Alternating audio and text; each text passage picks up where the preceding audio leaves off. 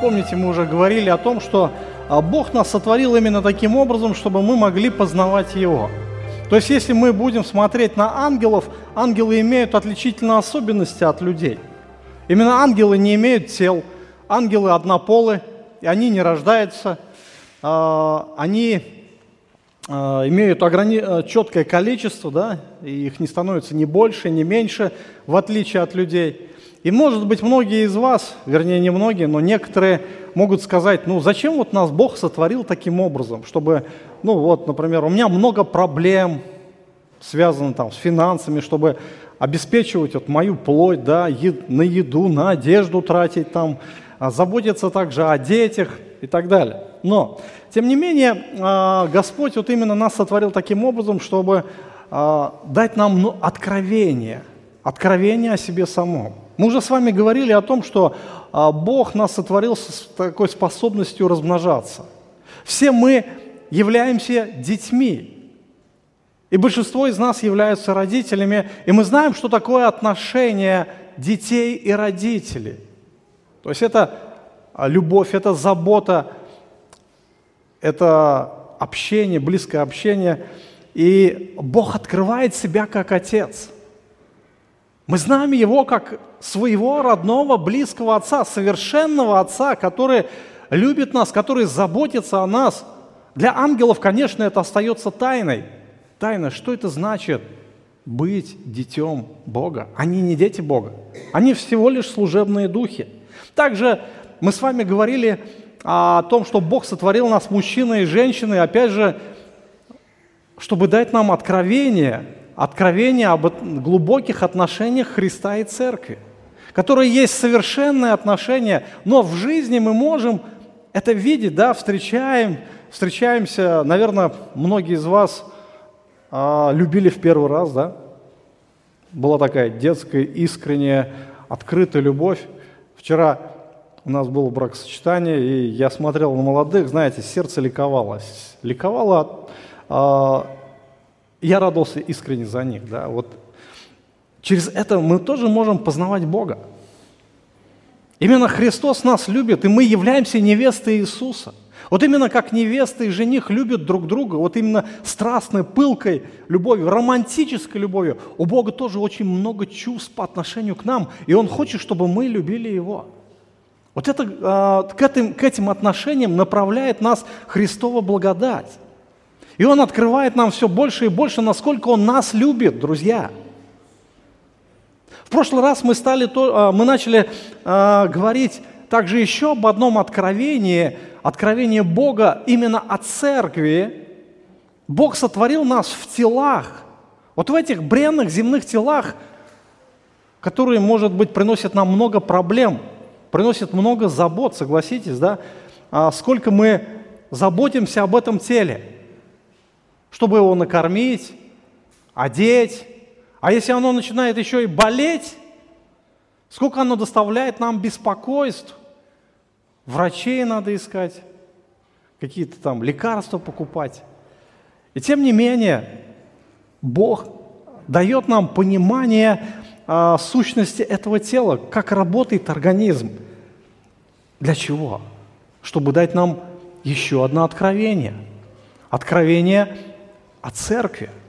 Церковь Иисуса Христа является уникальным созданием Бога на земле. И Бог открывает сущность и значимость церкви. Вы в прошлый раз говорили о том, что Бог превознес церковь превыше всего. И именно церкви Бог уделяет огромное внимание. Самое важное строение на земле есть церковь. Я вам в прошлый раз задавал такой провокационный вопрос, помните, да? А что важнее, семья или церковь?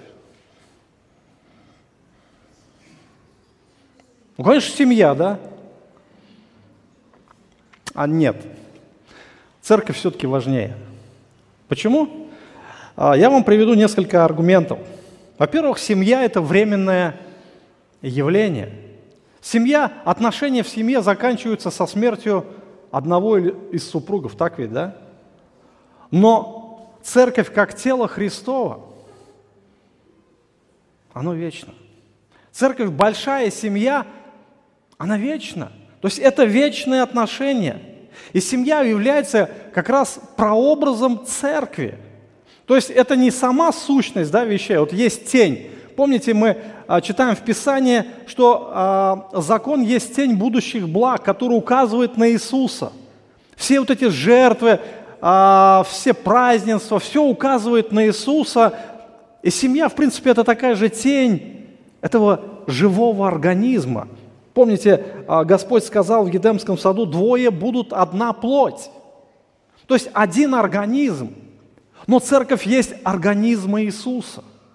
И мы являемся частью этого организма, частью вечного организма. И эти тела наши, в принципе, тоже а, уйдут в небытие, их закопают в свое время, но церковь Иисуса останется. И инструмент познания, например, Бога и Его церкви, он находится как раз в семье. Мы можем познавать Бога посредством наших отношений внутри семьи. И это очень важно. Поэтому э, очень важно помнить о том, что Бог. Какое внимание Бог уделяет церкви. Семья – это также место служения друг другу, когда э, члены семьи начинают заботиться друг о друге, желать блага, знаете, как-то э, жертвовать, служить друг другу. Муж служит жене, жена мужу. Но очень важно понять, что служение семье является частью служения церкви небольшой частью служения церкви. И по сути своей, чтобы быть счастливым, быть счастливым невозможно без церкви. То есть фактически церковь – это та сфера, где человек может жить и быть счастливым. Это, здесь живет вот именно в церкви. Да? Помните, мы рассуждали послание к Ефесинам, а Бог говорит, что Он поставил Христа превыше всего, то есть Иисус превыше всего является главою церкви, которая есть тело Его, полнота, наполняющего все во всем. Именно в церкви живет Бог, именно в церкви действует Бог, проявляет себя Бог. И семья является частью в контексте церкви. Только так она может существовать. Уберите семью из церкви вне контекста, и это пропащая, несчастная, абсолютно раздробленная будет семья, где не будет никаких добрых отношений. То же самое мы можем сказать и про воспитание детей. Я вообще поражаюсь над родителями, которые детей в церковь не водят, пытаются их воспитывать где-то там. И потом, когда дети вырастают, они становятся неверующими, начинают творить какие-то дела немыслимые. Родители удивляются, говорят, а почему так? Ну, наверное, так воспитали все-таки. Потому что воспитание, оно возможно только в церкви. Когда я смотрю на своих детей, да, на своих сыновей, я понимаю, они такие же грешники, как и все мы. Но даже тогда, когда они, например, а, творят какие-то глупости, даже тогда, когда они согрешают, я сильно так не переживаю, потому что они здесь, в церкви. И я молю Господа в том, чтобы действительно это было их место жизни здесь, на всю жизнь. Это было их место служения, и их семьи, будущие семьи также были здесь. Потому что если бы они были там, я бы намного больше, сильнее сокрушался. Намного больше, наверное, молился Богу, просил, Господи, помилуй их. Потому что там они будут несчастливы. Это очень важно, друзья, понимать вот именно значимость церкви. Если в моем сердце нет этого понимания, насколько церковь цена для Бога и для меня, тогда, в принципе, это все э, жизнь построится неправильно. И человек, по сути своей, он будет несчастным, потому что только здесь Бог. Там его нету, поймите. Только здесь Бог проявляет своей любовью. Только здесь Богу можно служить, поклоняться, иметь с Ним отношения. Кто-то думает, что без церкви можно служить Богу, вы глубоко ошибаетесь. Не будет такого никогда. И кто-то думает иметь Божью благодать вне церкви, вы глубоко ошибаетесь. Божья любовь, она будет явлена только в теле Иисуса. И я сегодня хочу продолжить тему размышления о церкви. Я хочу поговорить с вами о том, каким образом Бог созидает церковь. Вот именно а Писание говорит, что церковь – это тело, да, тело, где очень много органов.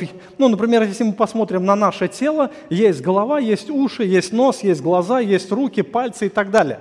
И у каждого органа есть свое тело. Мы еще отдельно будем с вами размышлять о духовных дарованиях, что каждому Бог дает духовный дар для созидания тела Иисуса. Но органов много, а тело одно – и вот эти органы, они соединены друг с другом посредством взаимоскрепляющих связей. Вот проповедь так и будет называться «взаимоскрепляющие связи».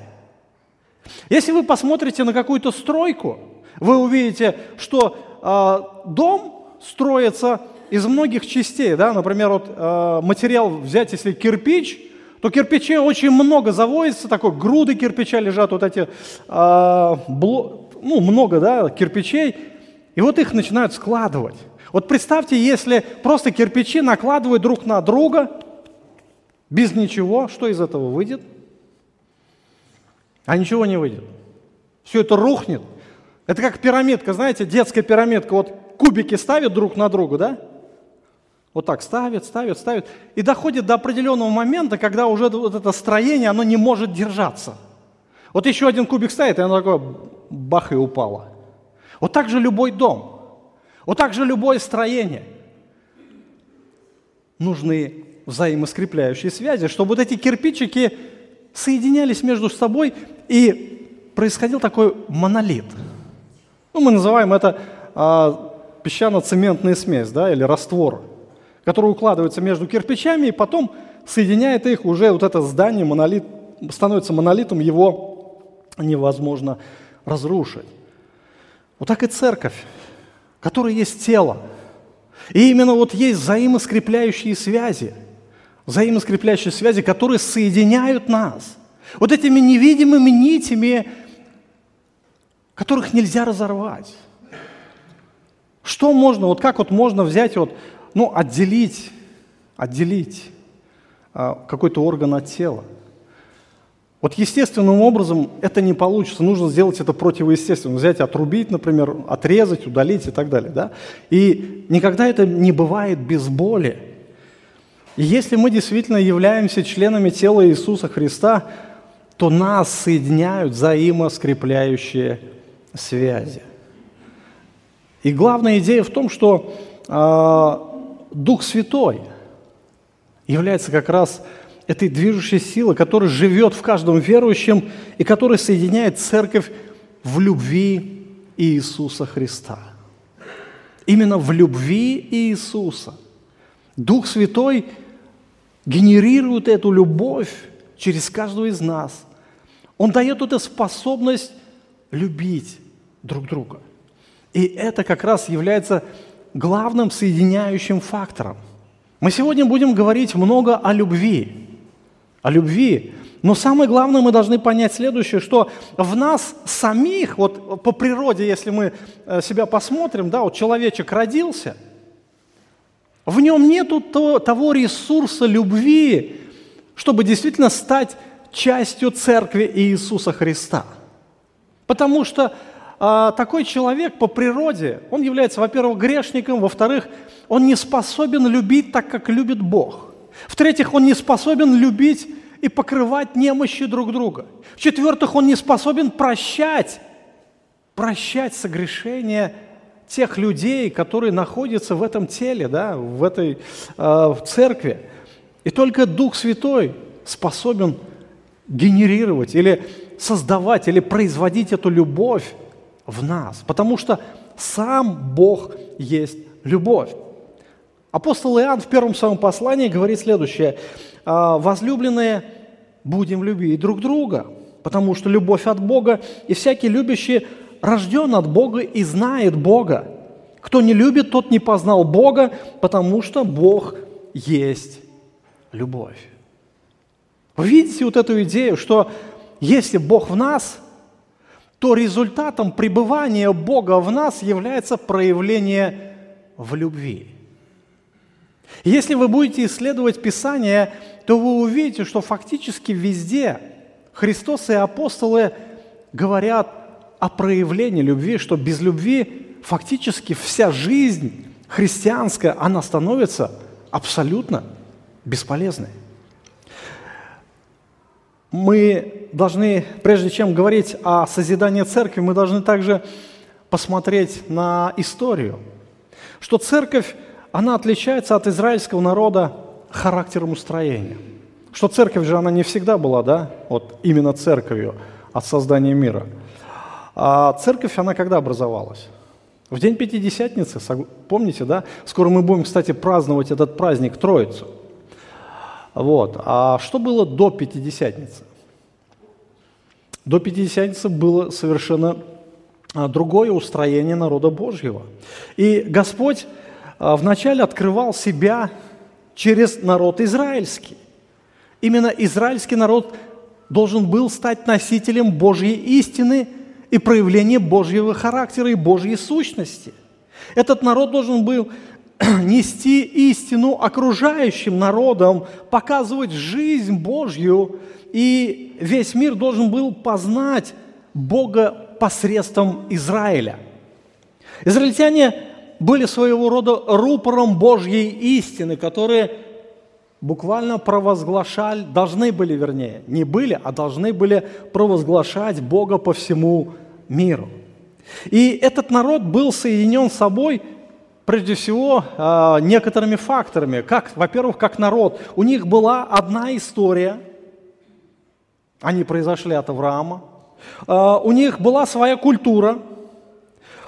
Они были соединены с собой одной территорией – одним местом поклонения, то есть который находился в Иерусалиме, в храме, они были объединены одной религией.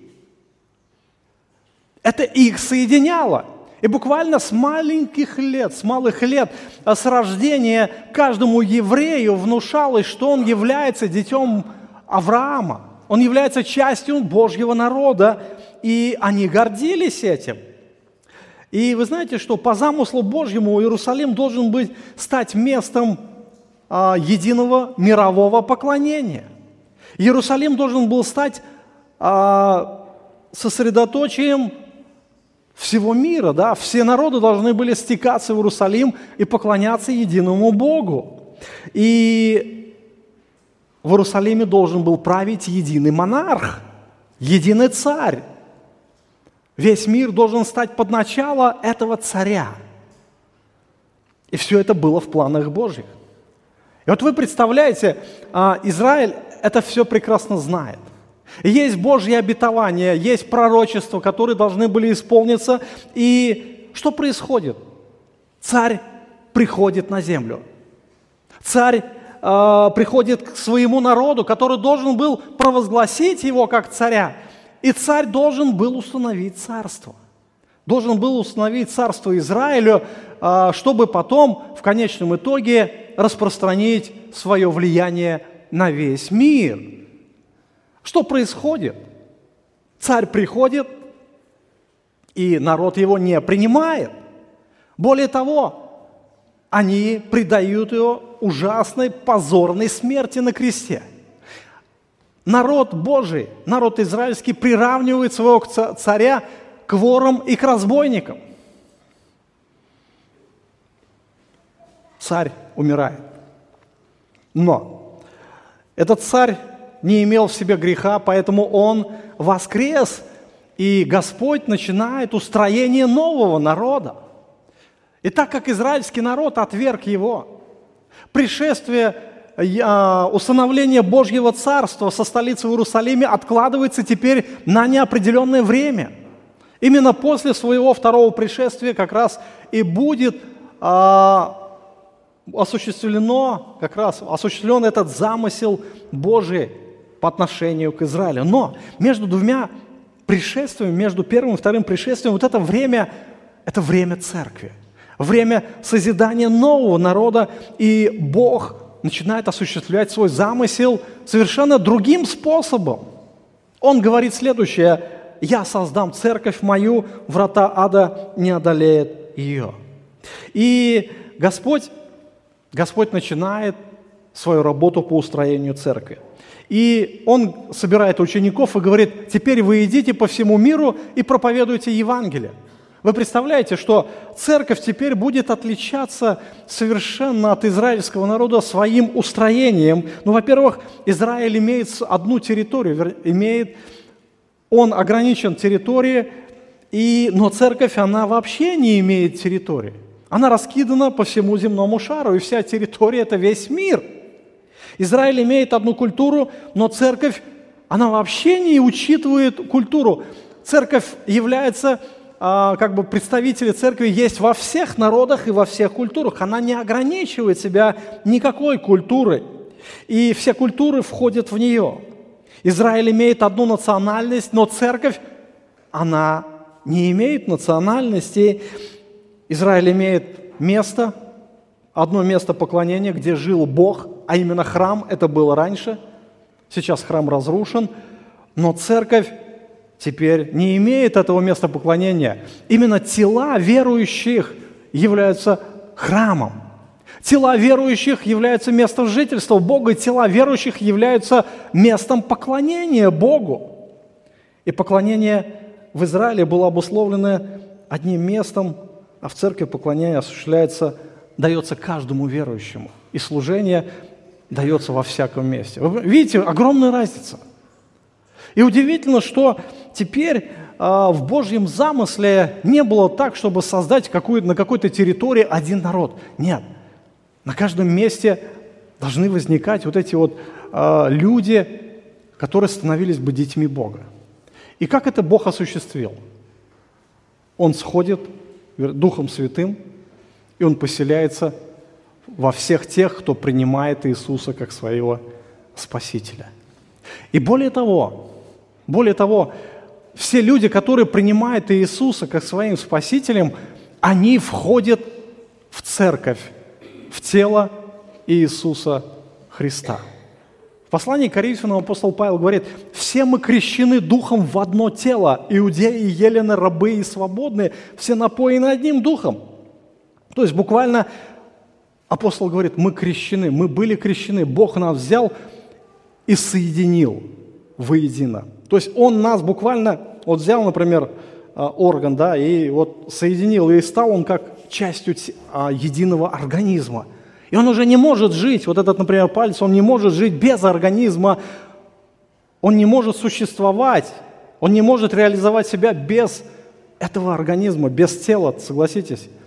И любой орган в теле, он теперь живет для тела. Сердце не может жить без тела, оно живет для тела. Глаза не могут жить без тела, они живут для тела. Таким образом устроена церковь. Это называется своего рода чудо. Мы не можем это объяснить каким-то, какими-то, знаете, логическими а, объяснениями, но это сверхъестественное чудо. И когда Бог творил, созидал церковь, он ввел в церковь также Израиль. Теперь израильский народ и язычники объединены в одном теле. И апостол Павел это очень хорошо выражает в послании к Ефесинам. Итак, помните, что вы некогда язычники по плоти, которых называли необрезанными, так называемые обрезанные плотским обрезанием, совершаемые руками, что вы были в это время без Христа, отчуждены от общества израильского, чужды заветов обетования – не имели надежды, были безбожники в мире. А теперь во Христе Иисусе вы, бывшие некогда далеко, стали близки кровью Христовой. Ибо Он есть мир наш, соделавший из обоих одно, разрушивших стоявшую а, посреди преграду, упразднив вражду плотью своей и закон заповеди учением, чтобы из двух создать себе самом одного нового человека, устрояя мир, и в одном теле примирить обоих с Богом посредством креста, убив вражду на нем, и придя, благовествовал мир всем дальним и ближним. То есть апостол Павел говорит, что вы были далеко от Израиля. Вы были чужды а, всех обещаний Бога по отношению к Израилю. Вы были безбожники в мире, но теперь в Иисусе вы соединились в одном теле, в одном организме, вы стали близки кровью Христа. Вы стали одним единым целым, одним народом, где нет уже ни национальности, ни пола, ни возраста, да, ни культуры, ничего нету, есть одно. Есть Господь. И теперь э, мы видим, что жизнь этого тела, она формируется тоже неким таким, некими духовными законами, а именно то, что церковь, она может созидаться вот этими взаимоскрепляющими связями, которые есть Божья любовь. Божья любовь, которая действует в каждом верующем. И церковь, она уникальна по своей природе и сути. Когда я смотрю на всех нас, на каждого брата, на каждую сестру, независимо от возраста, пожилые вы или молодые, я не перестаю удивляться тому божественному чуду, которое делает Бог. Посмотреть на нашу жизнь вообще, где мы были раньше и почему мы здесь сегодня, это не наши заслуги, это опять же делает Бог. Мы настолько разные по национальности, по обычаям, воспитанию, мировоззрению. Господь нас соединяет в одном живом организме и сделал нас единой семьей. И когда я смотрю на моих братьев и сестер не только здесь, но и на, в других странах, например, в Америке или в Африке, у которых другой цвет кожи, я действительно вновь восхищаюсь действию Божией благодати. Бог устроил церковь как тело Христа. И мы знаем, что э, в теле много органов, и все органы разные по значимости, по функциям, по внешнему виду, но есть некие взаимоскрепляющие связи. И апостол Павел это выражает таким образом в послании к Ефесям 4 главе, в 15-16 стих. «Но истинной любовью все взращивали в того, который есть глава Христос, из которого все тело, составляемое, совокупляемое посредством всяких взаимоскрепляющих связей, при действии в свою меру каждого члена получает превращение для созидания самого себя в любви» все тело теперь направлено на созидание самого себя в любви. Истинной любовью все взращивали в того, который есть глава Христос. Каждый живет, каждый существует, каждый направляет свои мотивы, свои действия именно в созидание церкви. По-другому жизнь христианина, она немыслима. Если вы думаете, являясь членами тела Христова, думаете жить по-другому, не на созидание церкви, значит, вы прожигаете просто свою жизнь абсолютно напрасно. Апостол Иоанн говорит следующее, опять же, в первом своем послании, в третьей главе, с 14 стиха, говорит, мы знаем, что мы перешли из смерти в жизнь. Почему? Потому что любим братьев. Не любящий брата своего пребывает в смерти. Всякий ненавидящий брата своего есть человека-убийца, а вы знаете, что никакой человека-убийца не имеет жизни, вечно в нем пребывающей. Любовь мы познали в том, что Он положил за нас душу свою, то есть Иисус. И мы также должны полагать души свои за братьев. Любовь Христа, она наполняет верующих. Мы только жертвенной божественной любовью мы можем созидать церковь Иисуса Христа. Никакие программы, никакие стратегии, никакие мероприятия, они не будут полезны, если они э, совершены будут без Божьей любви, без того созидающего фактора, который есть главный, наверное, главный, без которого несмысленна вообще жизнь верующего человека. И более того, если мы будем смотреть Новый Завет, мы с вами увидим очень многие а, а, наставления касательно любви. Иисус дал новую заповедь – любите друг друга, как я возлюбил вас, так и вы любите друг друга. И мы видим в том, что э, эта заповедь была новой по отношению, например, к ученикам. Почему она была новой? Ведь Ветхий Завет, он тоже говорил много о любви, да? много говорил, призывал любить ближних. И самая главная заповедь в Ветхом Завете, помните, какая была? Возлюби ближнего, как самого себя – но Иисус поднимает вот эту планку. Иисус поднимает планку, Он говорит, возлюбите ближнего, как, любите друг друга, как я возлюбил вас. Любить ближнего в Ветхом Завете как раз было нормой, нормой закона. Иисус говорит, как во всем хотите, чтобы с вами поступали люди, так и вы поступайте с ними. Ибо в этом закон. Именно сущность закона, она основывается на том, чтобы любить друг друга. Но Иисус поднимает эту планку и говорит, как я возлюбил вас, любите друг друга. Как Иисус возлюбил. Он положил за нас душу свою, и мы должны полагать души за братьев. Это закон существования тела Иисуса Христа. Уберите эти всякие взаимоскрепляющие связи, и церковь рухнет. Она просто перестанет существовать. Она просто разбежится, и каждый начнет жить своей жизнью. Один из толкователей Библии, Александр Строк, пишет следующее. Ни один древний современный философ, ни Платон, ни Аристотель, ни Кант, ни Рассел не проповедовал столь далеко идущих идей любви. Ни один политический деятель от Юлия Цезаря до Уинстона Черчилля никогда не предъявлял к своим последователям таких требований любви. Ни один религиозный учитель, будь то Будда, Конфуций или Мухаммад, никогда не заповедовал своим ученикам любить друг друга так же, как он возлюбил их, предал себя за них. Ни одно другое богословское или философское учение не говорит о божественном побуждении к любви и святости, не выражает любви так радикально, как крестная смерть Спасителя, и не требует любви так, как требует учение Иисуса Христа и ее апостолов. Это и есть, наверное, то главное качество, которое должно быть в христианине, которое является следствием жизни Духа Святого в нас. И если там на самом деле Духа Святого нет, значит и любовь будет отсутствовать. Поэтому главный мотивирующий фактор жизни каждого христианина – это является достижение или жизнь в Христовой любви. И апостол Павел в Коринфскую церковь пишет в 14 главе 1 стих «достигайте любви». Достигайте любви. Слово «достигайте» – это буквально «гонитесь за любовью». Гонитесь. То есть тогда, когда один убегает, а другой его пытается догнать, то есть он прилагает все старания, все усилия, чтобы догнать убегающего, Павел говорит, достигайте, гоняйтесь за любовью, пусть ваши все усилия будут направлены на достижение любви.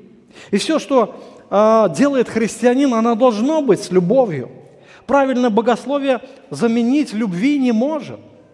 Никакая красивая проповедь также не может заменить любви. Религиозные дела, если они будут без любви, они будут абсолютно бесполезны. Ничто не может заменить Божьей любви в христианской жизни – и христиане, которые не имеют любви Христа в себе, они не имеют никакого оправдания. И Писание говорит, Божья любовь излилась в наши сердца Духом Святым данным нам. Нам не надо изобретать любовь, нам надо только делиться этой любовью, потому что не мы ее созидаем, не, в нас ее нету. Бог есть любовь. И поэтому, если мне не хватает любви, что мне делать? Мне нужно просто идти к Иисусу, сказать, Господь, Ты есть любовь, прояви себя к этому брату или к той сестре. Я хочу жить такой любовью. И Писание очень много говорит о любви. Апостол Павел в Коринфянам говорит, что мы должны ее достигать. В Колосином он пишет, что мы должны облечься любовь, которая есть совокупность совершенства. Фессалоникийцам и филиппийцам он пишет о том, чтобы мы должны исполняться и преисполниться любовью. А в Коринфе он пишет во втором послании «быть искренними в любви». Филиппийцам во второй главе он пишет «быть едиными любви». Апостол Петр говорит, чтобы а, мы имели усердную любовь. Посланник евреям, автор говорит, что мы должны быть внимательны друг к другу, поощряя к любви и к добрым делам – это всего лишь небольшой, маленький список того, а, тех наставлений, которые мы видим в Священном Писании относительно любви. И, конечно же, здесь нужно упомянуть э, то место Писания, где апостол Павел выражает восхищение Божьей любовью. Его также называют гимн любви. И он говорит, что если я говорю языками человеческими ангельскими, а любви не имею, то я имею звенящий или кимвал звучащий. Если имею дар пророчества, знаю все тайны имею всякое познание, всю веру, так что могу и горы переставлять, а не имея любви, то я ничто. Если я раздам все имение мое и отдам тело мое на сожжение, а любви не имею, нет мне в том никакой пользы. Я думаю, вы прекрасно знаете эти стихи, что, в принципе, а, никакое религиозное действие, никакое служение, да, никакая проповедь, а, никакие а, дары, никакое познание или знание, или образование, знание языков оригинала, знание богословия, никакие там дары веры, никакое служение, никакая жертвенность, оно не может заменить любви. Ничто. И тот, кто лишен любви, я думаю, вы слышали эту фразу, тот, кто лишен любви, создает ничто, является ничем и ничего не получит. Прекрасная фраза, я не знаю ее автора, но она мне очень нравится. Еще раз, тот, кто лишен любви, создает ничто, является никем и ничто не получит. Таков приговор. И, конечно же, мы можем бесконечно долго говорить об этом, потому что а, в этом и есть суть жизни христианина. Всего лишь я хочу кратко упомянуть Ефесскую церковь а, в, книге Откровения, когда Христос обращается к ней, а, он говорит, ангелу Ефесской церкви напиши, так говорит держащий семь звезд в деснице своей, ходящий посреди семи золотых светильников. Знаю дела твои, труд твой, терпение твое, то, что ты не можешь сносить развратных. Испытал тех, которые называют себя апостолами, они не таковы. Нашел, что они лжецы. Ты много переносил, имеешь терпение. И для имени моего много трудился и не изнемогал. Но имею против тебя то, что ты оставил первую любовь твою. Итак, вспомни, откуда ты не спал, покайся, твори прежние дела, а если не так, скоро приду к тебе и сдвину светильник твой с того места, если не покаешься. То есть место, которое, наверное, многие из нас знают. Мы видим, Христос перечисляет успехи, в цер... А, успехи церкви в деле благовестия, что у них была дисциплина, что они очень хорошо знали Писание, у них была богословская стойкость, они были хорошими апологетами, защищали истину дерзновением, они очень хорошо противостояли этому миру, но все это было перечеркнуто только одним фактором. Он говорит, ты оставил первую любовь свою. Покайся, говорит, а вспомни, откуда ты не спал, покайся. Итак, Господь осуждает – отсутствие любви. И любовь, она не может ничего заменить в христианской жизни. И Бог действует в церкви любовью Христовой. Любовь Христа объемлет нас и проявляется во всех сферах нашей жизни. И если жить, опять же, без церкви, значит невозможно любовь Христа найти где-то на стороне.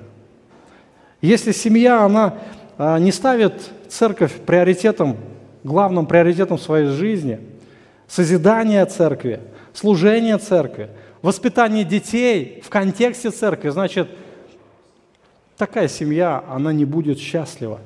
И такой человек, он просто, который пытается э, искать свое счастье на стороне, вне контекста церкви, он будет прожигать свою жизнь напрасно. Так Бог устроил этот мир, братья и сестры. Хотим мы этого или не хотим. И не зря Бог нас сотворил в телах, да? Не зря. Для чего? Чтобы дать нам новое откровение. Откровение о церкви своей, которое Бог превознес превыше всего. И сегодня мы с вами говорили о взаимоскрепляющих связях. Что нас соединяет? Только одно – его любовь, которая живет в нас. Если этой любви нету, то, в принципе, все христианство будет бесполезно. И даже если посмотреть, знаете, вот если посмотреть э, на человека, его успех, его э, радость, например, да, который будет наполнять его, будет напрямую зависеть от того, насколько он посвящен церкви.